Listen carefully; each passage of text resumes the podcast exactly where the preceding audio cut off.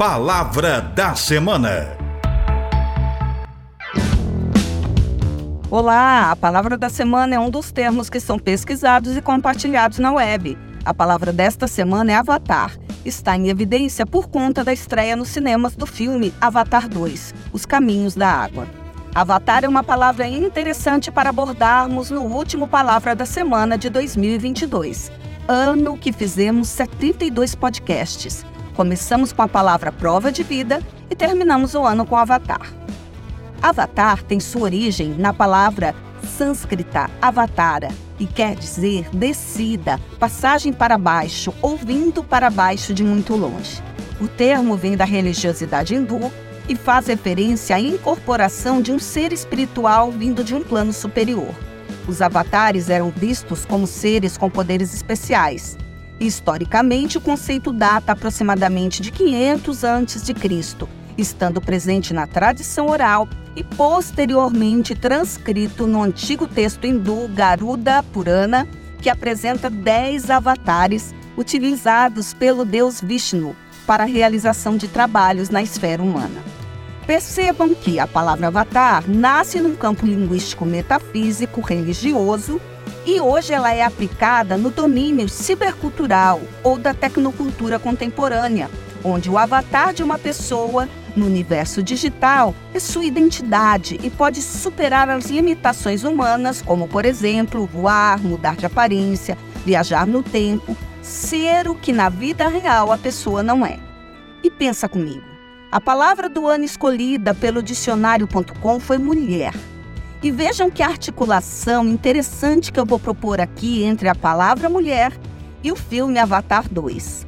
O diretor do filme disse que Avatar 2 é mais feminista que o filme Mulher Maravilha e Capitã Marvel.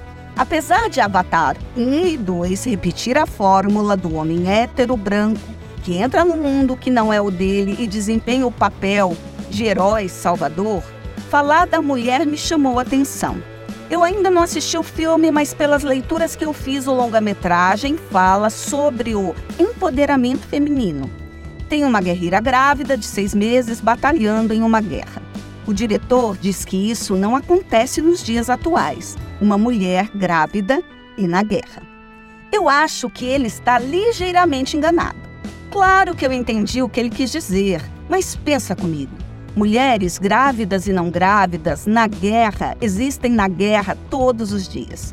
Quando uma criança nasce mulher, ela já nasce na guerra. Passamos a vida guerreando contra o preconceito, contra a violência, contra as horas de trabalho duplas, triplas, contra a madrugada sem fim amamentando. Sim, é uma guerra e não tem nada de poético. Contra o machismo estrutural. Ah, e ainda tem que ser bela, recatada e do lar, de preferência com um corpo para ser desejado, sexualizado, mas nunca desejante. Mulheres batalham no dia do, do dia do seu nascimento até o dia de sua morte. Em 2022, muitas de nós morremos de forma recorde pelo feminicídio. Não precisamos de avatares de mulheres no cinema e nos ambientes virtuais. Precisamos só, só, só. Precisamos poder ser mulheres na vida real.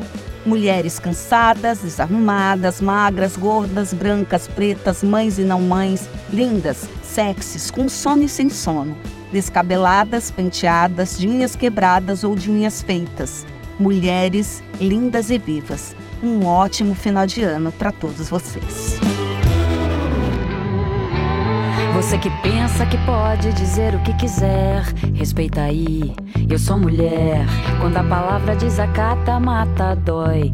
Fala toda errada que nada constrói. Constrangimento em detrimento de todo discernimento. Quando ela diz, não, mas eu tô vendo, eu tô sabendo, eu tô sacando o movimento. É covardia no momento quando ele levanta a mão.